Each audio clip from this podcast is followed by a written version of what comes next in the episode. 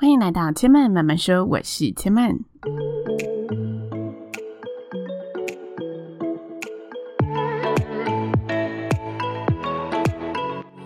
目前频道在 Apple Podcast、Spotify、KKBox 以及 Google Podcast 都听得到。喜欢的朋友，欢迎帮千嫚订阅并留言评论，让更多人可以认识千嫚慢慢说喽。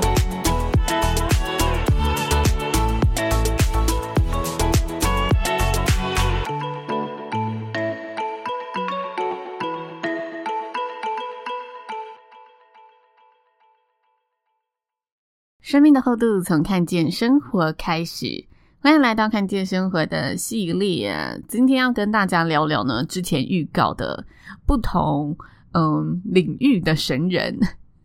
前几集有跟大家介绍，就我主持了一个新书发表会嘛，然后新书发表会的作者是一位女医师，然后我自己觉得嗯挺佩服她在生活上面的经营，所以她是我最近遇到的现实生活中敬仰的神人之一。但是今天呢，要跟大家分享的神人故事呢，一个是从神话中出生的新兴产业——美人鱼产业，跟大家讲这个神人职业。另外一个呢，是被誉为战争之父的神人，他是原子弹之父奥本海默的故事。介绍完这两个开场白，突然觉得这一集有点鲜明对比：美好童话 vs 黑暗战争的那种。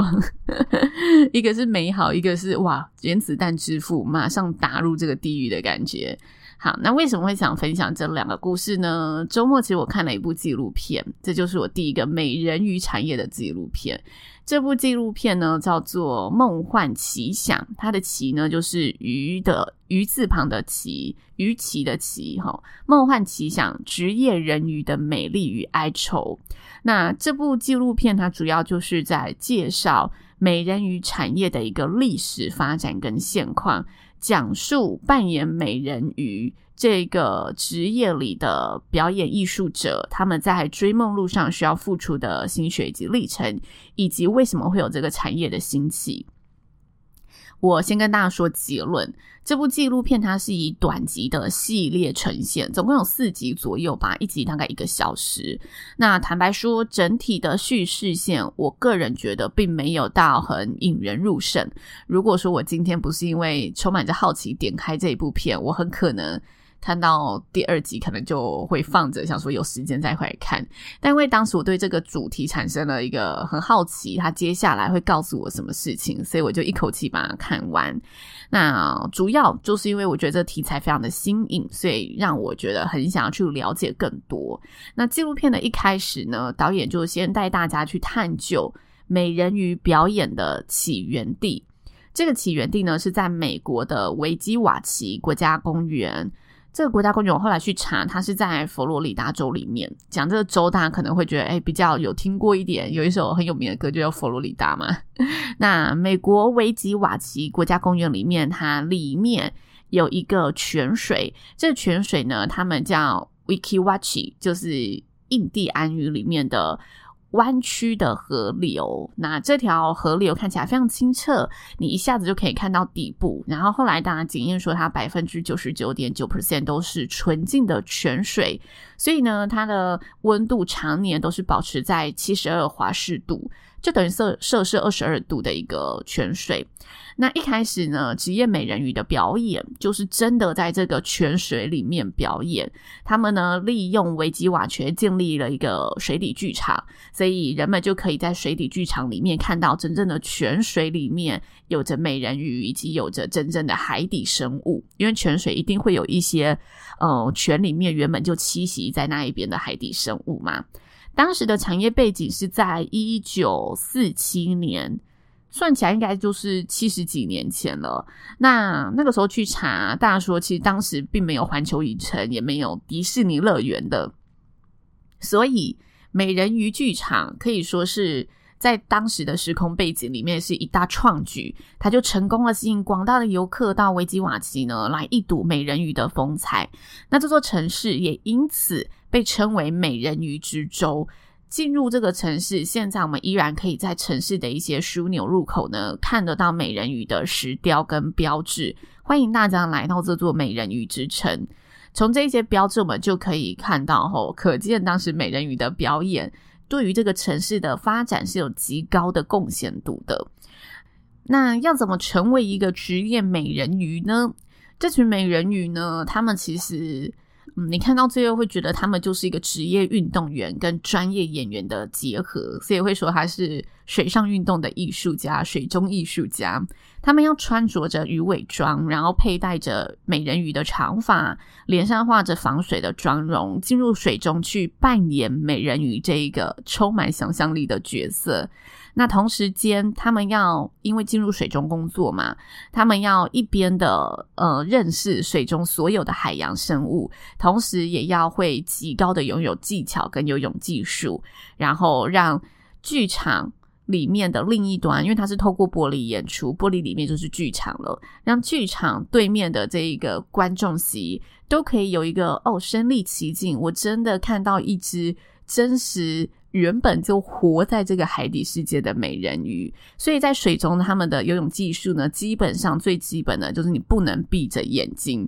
那再来呢，他们还要张开嘴巴，能呢透过一些嘴型啊，或者透过它优美的肢体跟观众打招呼。那里面呢，美人鱼他们有讲到，他们觉得最困难的一点是你做的这一些事情都要透过想象力去传递出去。因为在水中，其实你的能见度是很低的，所以你要在看不清楚的状况下，听不见这个玻璃背后观众到底在讨论什么的状况下，去自行想象，想象大家现在需要你什么互动。好，你现在跟大家打招呼了，你觉得大家接收到了，接下来你可以送出一个爱心泡泡了，你可以呃跟哪一边的观众挥手。他说这一些其实都是他们透过想象去表演出来的。那。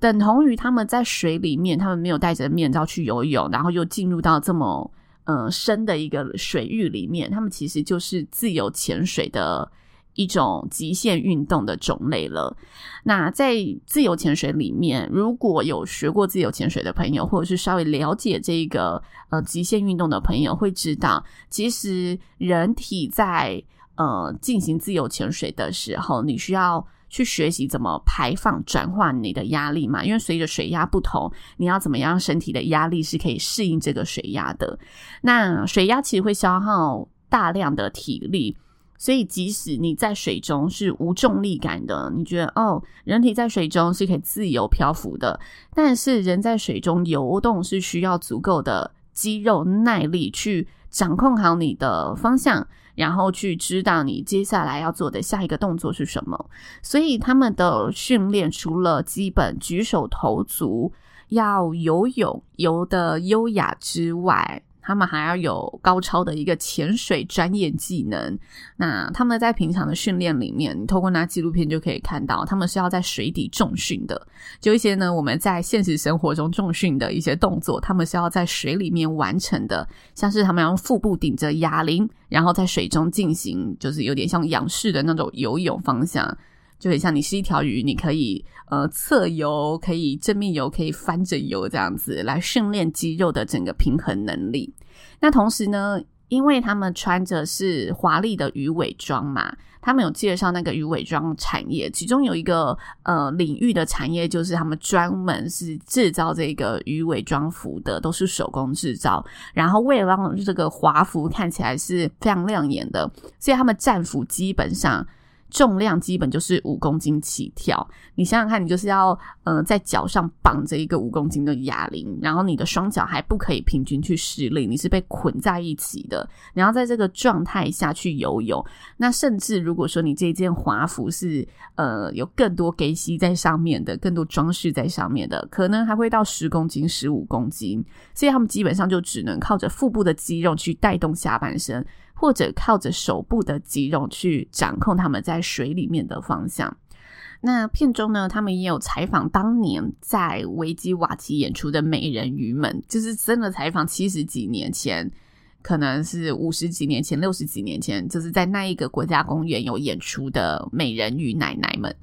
为什么说美人鱼奶奶？因为都那么多年了嘛，他们现在真的都是奶奶们了。他们回忆这一段过程啊，其实都觉得还是替自身的。这个职业感到骄傲，因为他们很感到骄傲的是，他们替这个城市带来了很多观光的机会，然后让大家更认识这一个城乡。同时，他们也替自己很骄傲的是，当时美人鱼产业等于不像现在。在社群上，或者透过一些宣传，你可以看得到美人鱼产业是一个已经被推广的艺术。当时他们等于是在这个产业都还没有被推广、还没有被启发的时候，他们就是先驱者了。所以我觉得这个先驱者的身份也让他们觉得，嗯，自己真的在做一件没有人做过的事情。所以他们很开心、很荣幸有这一段美丽的岁月。但同时间呢，他们当然也分享了一些工作里面的辛酸跟甘苦谈嘛。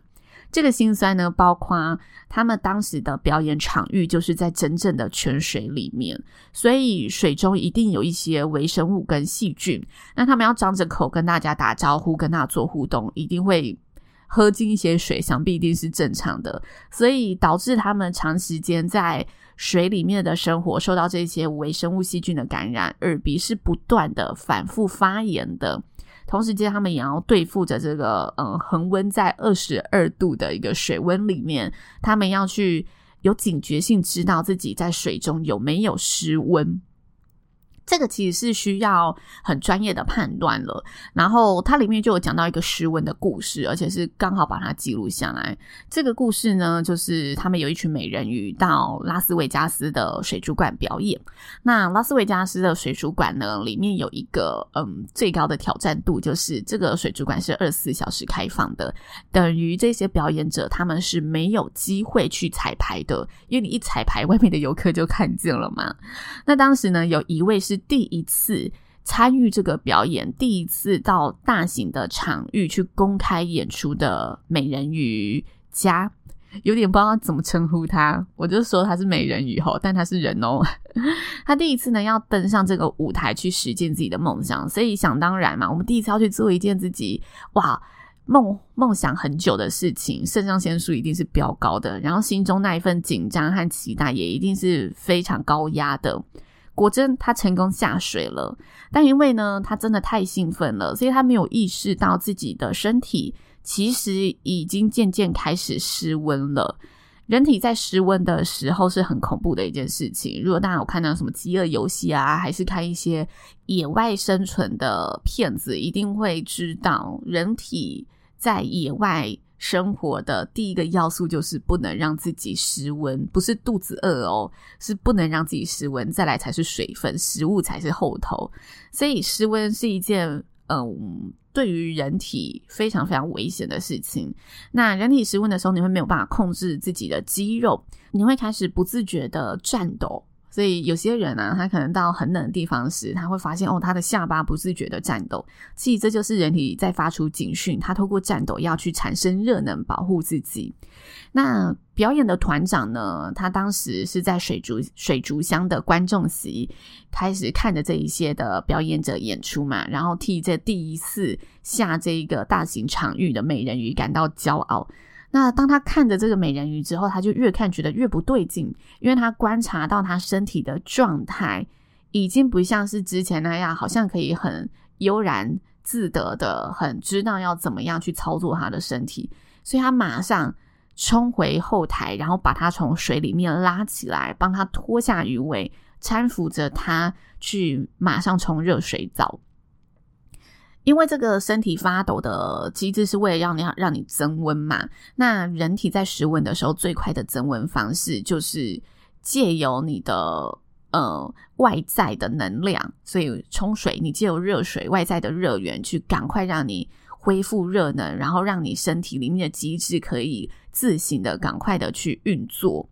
好，这是。这个职业看起来很梦幻，但实际上却非常危险的一个环节。但实际上，我觉得这个危险除了你要对抗这个工作环境之外，这个工作环境除了自身生理机制上的考验之外，还有另外一个来自外在的威胁，就是每个表演者都需要跟活生生的海底生物共有，所以你要具备丰富的海洋知识，知道哪些呢是呃大自然中。海洋之中的恶霸，绝对不要去惹它。知道每个鱼的属性，哪些鱼它可能是生人勿近的，那你就要自动靠它远一点；哪些鱼它可能游泳的方向是怎么样，当它产生什么反应的时候，你要再避开远一点等等。所以那个时候就有一幕，我觉得非常的有趣，就是他们要表演之前呢，团长就站在那个水族箱上面，就说：“诶，这是什么鱼？这是什么鱼？然后这个某某鱼呢，他们是有攻击性的。那当他在水中迎面而来的时候，你就要马上躲避它，而且他们是群体行动的，所以你们呢一定要闪得越远越好，因为群体行动后面还有多大群，你在水中的视野可能看不到嘛。” 我那时候觉得哇，他只要一讲什么鱼，你就要马上好像脑里面有那个海洋的维基百科，马上翻出说哦，这就是什么鱼种。好，那我知道我要怎么应对他们了。所以我当时看完剧就觉得美人鱼这个演出真的是，你要当然是美人鱼，你内心要有这个梦想的火，但你的大脑要随时保持冷静的判断能力，才能做好这份工作。那美人鱼他们其实也有分享到，这份职业最大的挑战，除了这些大家可能不知道的工作上非常辛苦的一面、辛酸的一面之外，还有另外一个面，其实是，嗯，他们觉得这个产业需要被教育的，就是他们不受到客人的尊重，有时候会被误解，甚至会被呃不同的性别的人觉得他们是玩物。那里面他就说，他在工作时会经常遇到真的搞不清楚他们工作性质的客人。有些客人就会说：“诶，美人鱼不是应该裸着上半身吗？”然后用一些比较亲轻蔑啊，或者是挑动性极高、不尊重的话语去跟他们对话。但实质上，美人鱼虽然是以美为娱乐的产业。但是他所贩卖的其实是要激发客人的一些呃想象力，他这想象力就是要结合神话故事带来给我们这种神秘感嘛。因为美人鱼就是很古老以前的传说，不管是在神话或者是某些地域里面，他们自身有美人鱼的传说、童话故事等等。美人鱼，我觉得它贩卖的就是一个神秘感跟想象力，但这神秘感跟想象力并不提供色情上面的遐想。所以对外界的误解，他们其实觉得在美人鱼的产业里面，也是一个需要去面对的很大的障碍。就是希望大家可以更加重视这件事情，更加知道这件事情，以一个健康正常的角度去看待这个行业。他们就是水中的艺术表演者。那性别这个议题，其实，在美人鱼产业上，我觉得这部纪录片也讨论了非常多的面向。之所以女性的美人鱼会被以玩物的性别眼光对待，就是因为第一个就是身体构造的不同嘛。再来，美人鱼就是一个很性感的化身，在童话故事里面，你看所有公主里面，她是唯一穿最少的童话故事公主。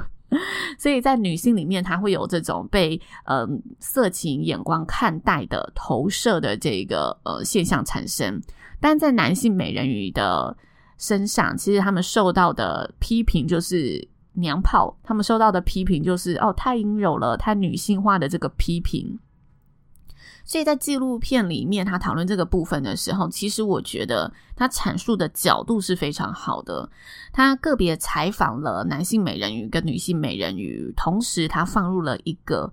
非二性缘的美人鱼，然后也放入了不同肤色的美人鱼。我觉得他借由这一些。广纳的采访，然后不同肤种、不同性别，他就是想传递告诉大家，美人鱼这个产业它可以发展出的包容度跟多元融合性，因为它本身就是一个充满想象力的产业。它的背景就是可以让你去激发出你各种像看童话故事，你觉得它要怎么样都可以怎么样发展的一个故事。所以，希望大家在看待这些美人鱼的时候，都可以一个更加开放，然后保有我们对于看童话故事的这一份心情，充满想象力的心情，去成为这个产业发展的一部分。那我觉得这个产业发展呢，我个人的观点觉得。它是一个很好去包装、很好去再行销的产业，因为这个故事本身就是充满着神秘童话、神秘色彩，所以它绝对是一个你在教育包装，然后现在我觉得大家因为生活水平都提高了，所以艺术这个东西是越来越可以融入大家生活，融入大家的视野当中。所以，当你一个新兴的产业，然后又有这么一个呃天生的神秘性，足以让你去行销、去包装，我觉得接下来它可以发展出的商机一定是。非常指日可待的。那我也因为要去更了解这个产业，所以去呃找更多资料嘛。除了刚刚上面跟大家说的这些资料啊，我后来才发现，原来台湾在去年二零二二年远雄海洋公园就有真人的美人鱼秀去做剧场的演出。然后我后来仔细看了一下这个秀。嗯，网络上我觉得所有的资料当然还不是这么的完整，因为这个秀也是你要实际买门票才能进去看的嘛。我后来去看这个秀，我觉得虽然它的整个设备规模跟在纪录片里面看的一定是有差的，但我觉得台湾能引进这个艺术，我自己是觉得，有机会的话我会蛮想去看看的。然后后来我又再仔细看一下，诶，也发现新的资讯，就今年暑假。台北北投呢，也有饭店推出了真人美人秀的演出，所以如果听完这一集节目的朋友，我觉得这演出非常适合亲子去看，所以家里有小朋友啊，暑假想规划一下的，也许可以上网搜寻看看，然后呃欣赏过后，也把你实际欣赏的心得跟千曼分享一下下。我是暑假可能就不会在台湾了，因为我要出国读书嘛，所以我可能。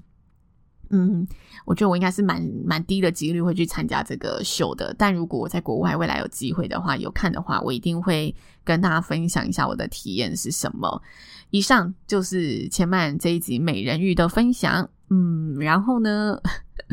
我发现啊，我从五月回归做节目到现在。一个多月嘛，我最近这一个月最大的难题就是没办法掌控好节目的长度。每次当我讲完一个话题，一回头啊，怎么有二十几分钟了？所以呢，有鉴于呢单集长度的考量，我的原子弹之父的故事呢，一样留到下一周再继续来跟大家分享。也邀请大家下周再来听我说喽，拜拜。